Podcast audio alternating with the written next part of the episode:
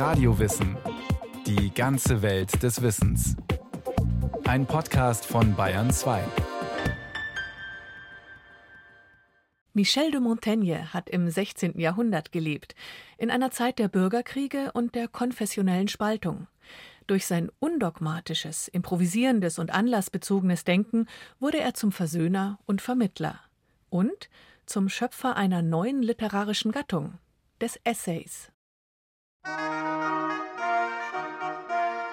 Es ist die Nacht vom 23. auf den 24. August 1572.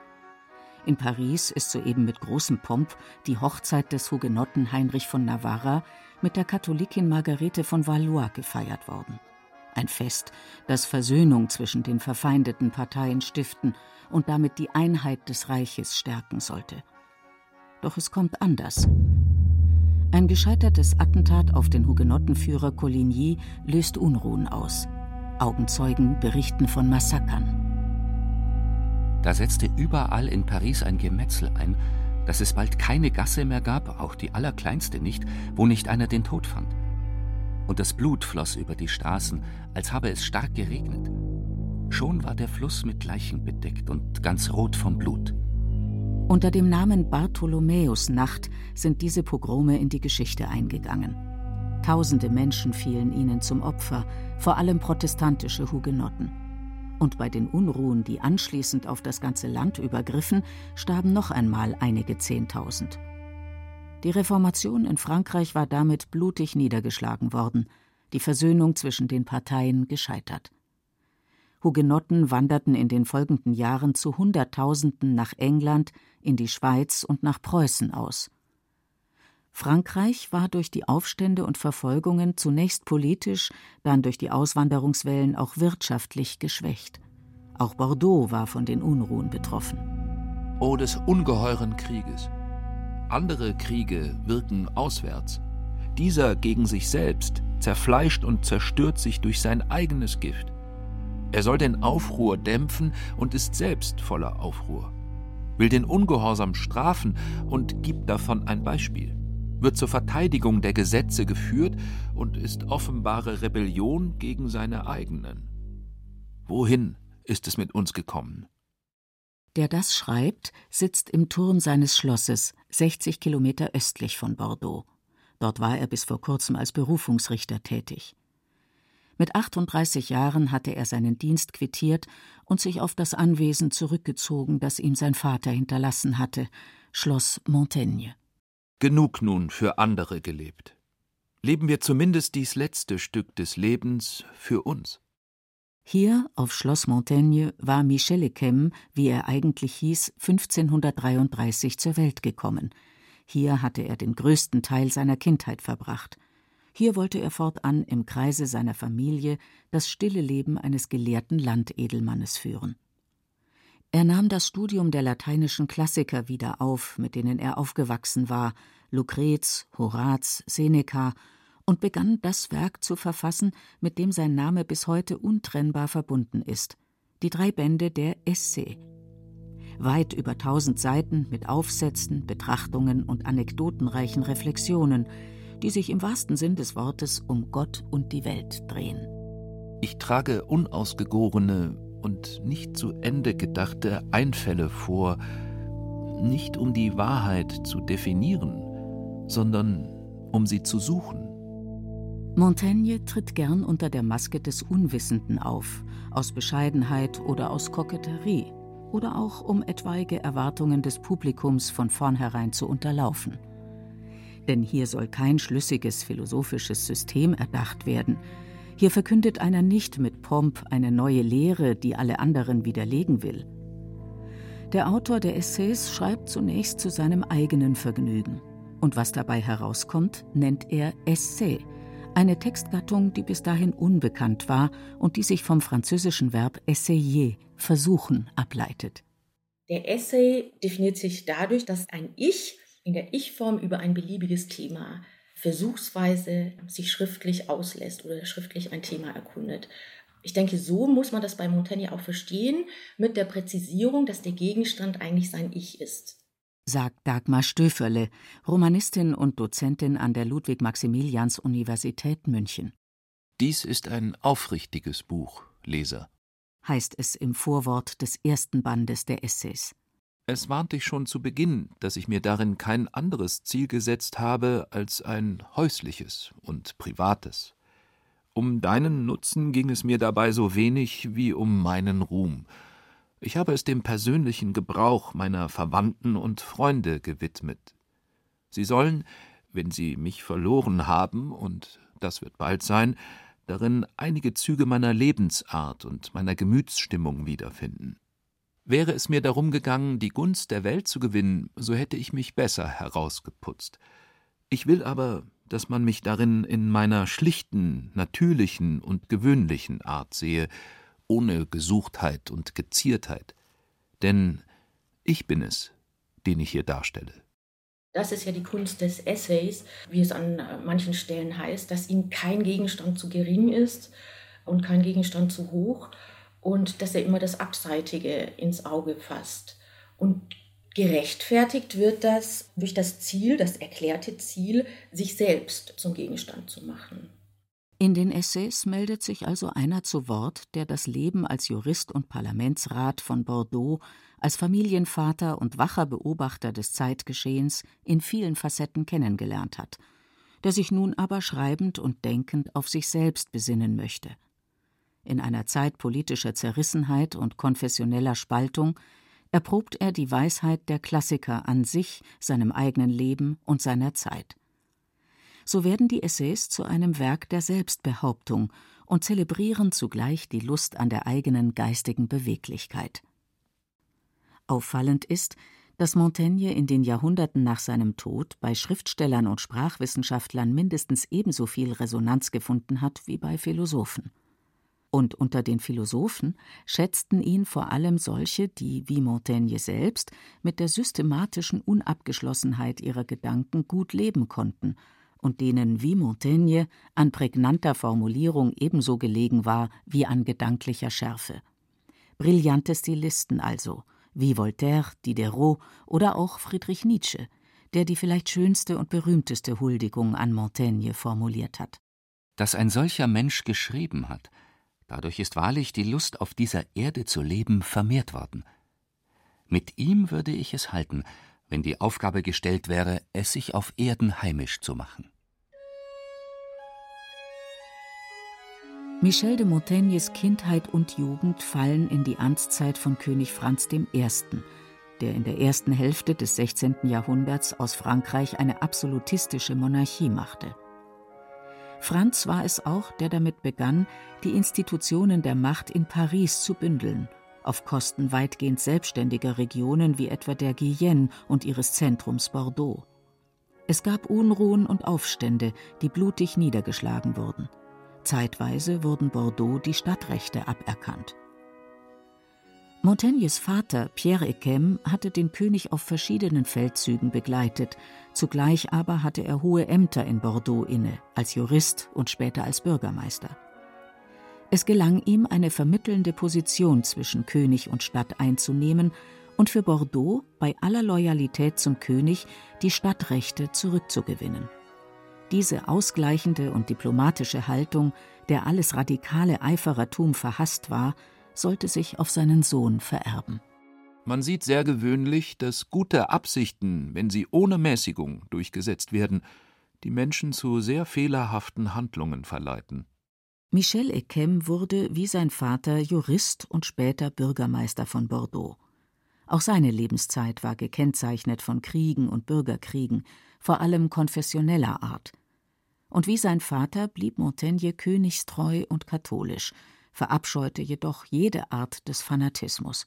In dem Streit, durch welchen Frankreich jetzt durch den bürgerlichen Krieg beunruhigt wird, ist die beste und sicherste Partei ohne Zweifel diejenige, welche die alte Religion und alte Verfassung des Landes verficht. Gleichwohl sieht man unter den redlichen Leuten, welche daran hängen, viele, welche durch Leidenschaft die Grenzen der Billigkeit überschreiten und zuweilen ungerechte, gewalttätige und dabei unüberlegte Entschlüsse fassen. Zu erwarten wäre nun, dass Montaigne bei den ungerechten und gewalttätigen Entschlüssen auf konkrete Vorfälle wie etwa das Massaker von Vassy zu sprechen kommt. Ihm fielen 1560 zahlreiche Hugenotten zum Opfer, die sich in der nordfranzösischen Gemeinde zum Gottesdienst versammelt hatten. Montaigne jedoch spricht erst einmal lieber über Bücher. Den katholischen Eiferern lastet er vor allem an, dass sie antike Bücher und Autoren verbieten. Meines Erachtens hat diese Wut der Gelehrsamkeit mehr Schaden zugefügt als alles Feuer der Barbaren. Und er berichtet statt von den Unruhen seiner eigenen Epoche lieber von konfessionellen Streitigkeiten der römischen Antike, etwa zur Zeit des letzten heidnischen Kaisers Julian im dritten Jahrhundert. Montaigne hegt dabei gewisse Sympathien für den Abweichler und hebt seine versöhnlichen Eigenschaften hervor und wer will, kann aus Montaignes Sätzen Empfehlungen für die Kriege seiner eigenen Zeit herauslesen. Montaignes Darstellung bleibt oft indirekt und verschlüsselt. Wo er konkrete Missstände anspricht, nennt er keine Namen. Ich habe erlebt, wie ein hoher Fürst das Ansehen seiner Religion beschädigte, indem er sich religiöser gab, als es je ein Mann seines Standes tat. Ich schätze die milden Naturen, welche die Mitte bewahren. Das Maßlose, und gelte es auch dem Guten, erregt bei mir, wenn nicht Unwillen, so doch Befremden und macht mich ratlos, wie ich derlei taufen soll. Ja, es ist schon wichtig, diesen Hintergrund der Religionskriege und der konfessionellen Zersplitterung nicht aus den Augen zu verlieren, weil ich glaube, dass diese Denkart und dieses Schreiben nur vor diesem Hintergrund entstehen konnte. Es wird, auch wenn eine ganz banale Sache verhandelt wird, also wie man sich in bestimmten Situationen verhalten soll, dann wird die Frage so allgemein gestellt, aber dann wird das exemplifiziert an der Situation, wo es um Leben und Tod geht, wo es eigentlich immer darum geht, dass jemand sein Leben retten muss. Also es, so banal die Beispiele sind, sie haben immer irgendwie was Existenzielles oder etwas, wo es ums Überleben und auch wirklich um die Grausamkeit geht. Die Episoden, die Montaigne in seinen Essays erzählt, handeln häufig vom Krieg und von Menschen, die sich in der Hitze des Gefechts für die gute Sache zu Exzessen hinreißen lassen. Sie handeln aber auch von scheinbar ganz banalen Alltagssituationen. Montaigne gibt Ratschläge bei Traurigkeit und Impotenz. Er behandelt Themen wie Kindererziehung und eheliche Treue. Er resoniert über Freundschaft und Langeweile, über Alter und Krankheit – und immer wieder über den Tod. Alle Weisheit und alle Vernunft dieser Welt laufen letztlich darauf hinaus, uns zu lehren, dass wir den Tod nicht fürchten sollen. Der Tod war im 16. Jahrhundert ein ständiger Begleiter. Auch Montaigne hat seine grausame Macht immer wieder erfahren müssen. Fünf seiner sechs Kinder starben im Säuglingsalter. Kriege und Bürgerkriege zogen Spuren der Verwüstung durch das Land und allein durch die Pest 1584 starben in Bordeaux innerhalb von sechs Monaten fast 20.000 Menschen. Wie wappnet man sich gegen solche Schicksalsschläge? Wir wollen ihm das Fremde nehmen, wir wollen Bekanntschaft mit ihm schließen und uns an ihn gewöhnen. Denn der Tod ist weniger zu fürchten als nichts. Er geht euch gar nichts an, weder wenn ihr lebt, denn dann seid ihr ja, noch wenn ihr tot seid, denn dann seid ihr nicht mehr. Der Nutzen des Lebens liegt nicht in seiner Dauer, sondern in seinem Gebrauch. Mancher, der kurz gelebt hat, hat lange gelebt. Grund zur Trauer hatte Montaigne schon als junger Mann in Bordeaux gehabt, als ihm sein Freund Etienne de la Boétie entrissen wurde. Boétie war wie Montaigne ein humanistisch gebildeter Richter, er übersetzte und verfasste Gedichte in lateinischer und in französischer Sprache. Zwei Geistesverwandte hatten sich gefunden. Als der Freund schon nach wenigen Jahren starb, betrachtete sich Montaigne als den Überlebenden einer Freundschaft, die es, wie er sagte, so nur einmal in 300 Jahren gibt. Boétie ist der Widmungsträger und der heimliche Gesprächspartner der Essays, meint auch die Romanistin Dagmar Stöferle. Das Buch ist Ersatz für den nicht anwesenden oder für den nicht habbaren Freund oder für den Freund, den er verloren hat. Der Freund vererbt ihm seine Bibliothek und leistet so seinen Beitrag für das schriftstellerische Wirken Montaignes auf seinem Schloss. das allerdings nicht so beschaulich war, wie er es sich erhofft hatte. Immer noch tobten hugenottische Aufstände in der Umgebung. Einem Überfall wäre Schloss Montaigne weitgehend schutzlos ausgeliefert gewesen. Montaigne beobachtete das Zeitgeschehen und ließ sich zeitweise sogar als Diplomat gewinnen. Katholiken und Protestanten brachten ihm Respekt entgegen, und sowohl der König als auch Heinrich von Navarra, der Führer der Hugenotten, ernannten ihn zu ihrem Kammerherrn. Auf jeden Fall war er eine Figur der Mäßigung und hat immer den Rückzug vertreten. Ich denke, dass das ein Spiel ist, auch ein Stück weit Koketterie. Mein Wesen war einfach so, dass ich das Glück hatte, immer in dieser Zeit der Wirren richtig gehandelt zu haben. Also meine natürliche Entscheidungsschwäche ist mir zum Vorteil gereicht. Mit 47 Jahren bricht Montaigne zu einer Reise auf, der längsten seines Lebens. Wieder einmal hatte er einen Freund zu Grabe tragen müssen. Die ersten beiden Bände seiner Essays waren vollendet und die politischen Unruhen im Land hielten an. Da tat es gut, mal rauszukommen. Und Montaigne stellt fest, obwohl er nicht mehr der Jüngste ist und ihn verschiedene Krankheiten plagen, das Reisen liegt ihm. Es entspricht seiner Geisteshaltung. Reisen bedeutet Bewegung, und diese erhält auch die geistige Beweglichkeit. Die Seele ist dabei in ständiger Tätigkeit, neue und unbekannte Gegenstände zu bemerken.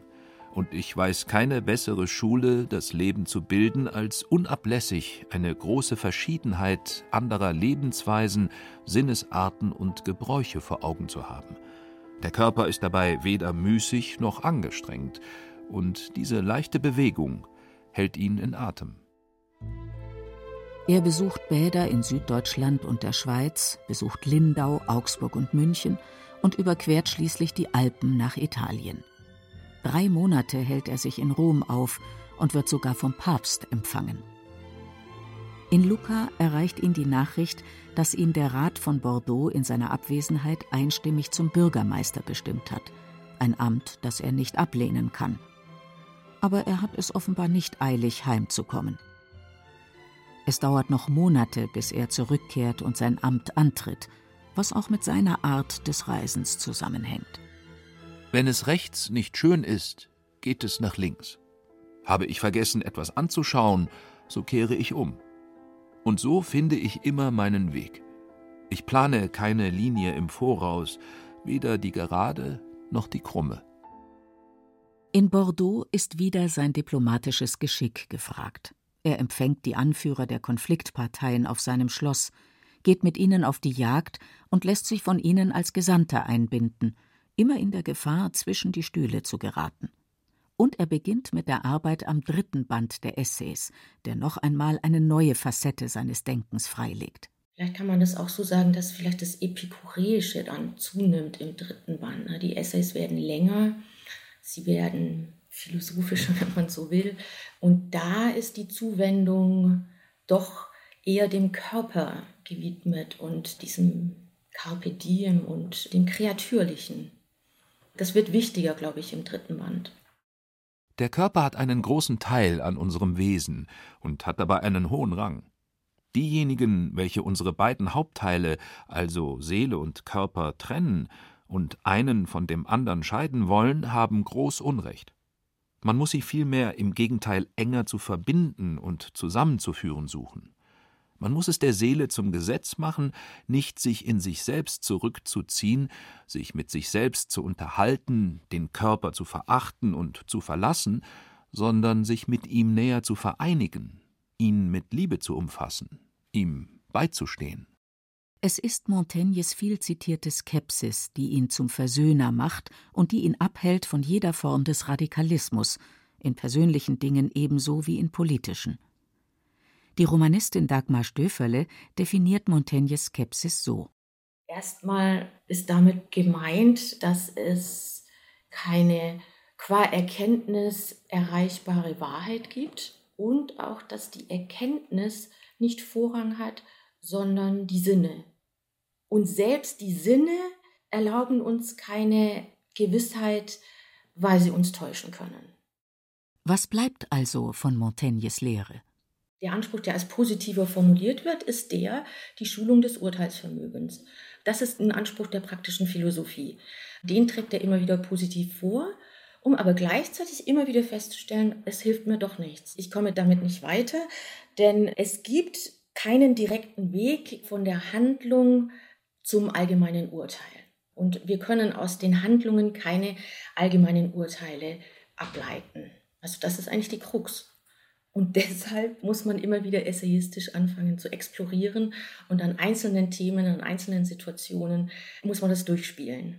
Am 13. September 1592 stirbt Montaigne, knapp 60-jährig, in seinem Schloss, angeblich in Gegenwart einiger Edelleute aus der Nachbarschaft und eines Priesters, der gerade die Messe liest. Wie gläubig er wirklich war, darüber gehen die Meinungen auseinander. Dass er den Katholizismus gegenüber dem Calvinismus verteidigte, mag politische Gründe gehabt haben. Dass er zu Ostern gebeichtet hat, kann ein Zugeständnis an seine Familie gewesen sein. Und dass er dem Papst den Pantoffel küsste, mag aus purem Respekt vor der Autorität des Amtes geschehen sein. Mit Theologie beschäftigen sich seine Essays jedenfalls so gut wie nicht. Die Bibel wird weit seltener zitiert als die römischen Klassiker. Gott scheint kein Thema für ihn zu sein, jedenfalls keines, zu dem er viel zu sagen hätte. Und doch eröffnet sein Denken einen Spielraum für den Glauben, gerade durch seine Skepsis, die er konsequent auch auf die Skeptiker anwendet. Als es um die Heilkraft von heiligen Reliquien geht, attackiert er diejenigen scharf, die solche Legenden als puren Aberglauben abtun. Es ist eine gefährliche Kühnheit und eine alberne Unbesonnenheit obendrein, all das zu verachten, was man nicht begreift. Und was schon für ganz gewöhnliche und alltägliche Sachverhalte gilt, mag auch in religiösen Dingen gelten. Man sollte also weder leichtsinnig glauben, noch leichtfertig nicht glauben. Das Schloss Montaigne, in dem Michel Ekem den größten Teil seines Lebens verbrachte, wurde im 19. Jahrhundert Opfer eines Brandes und danach im historisierenden Stil wieder aufgebaut. Allein der runde Bibliotheksturm des Philosophen ist im ursprünglichen Zustand erhalten geblieben, samt dem Bibliothekszimmer und seinen 48 Querbalken. In jeden dieser Balken hat Montaigne einen Sinnspruch einritzen lassen. Sätze aus der Bibel, Zitate von griechischen und lateinischen Klassikern. Alle formulieren Einsichten, die ihn zum Schreiben anregten und seinem Denken Stütze waren. Der erste Balken trägt die Inschrift Höchstes Wissen des Menschen ist es, die Dinge zu nehmen, wie sie sind, und das Übrige nicht zu fürchten. Und auf einem der letzten steht ein Zitat des griechischen Skeptikers Sextus Empiricus. Ich setze nichts fest. Ich verstehe nicht. Ich enthalte mich des Urteils. Ich erwäge. Das war Radio Wissen, ein Podcast von Bayern 2. Autor dieser Folge Christian Schuler. Regie führte Irene Schuck. Es sprachen Beate Himmelstoß, Thomas Leubel und Friedrich Schloffer. Technik Christiane Gerhäuser-Kamp. Redaktion Bernhard Kastner. Wenn Sie keine Folge mehr verpassen wollen, abonnieren Sie Radio Wissen unter bayern2.de slash podcast und überall, wo es Podcasts gibt.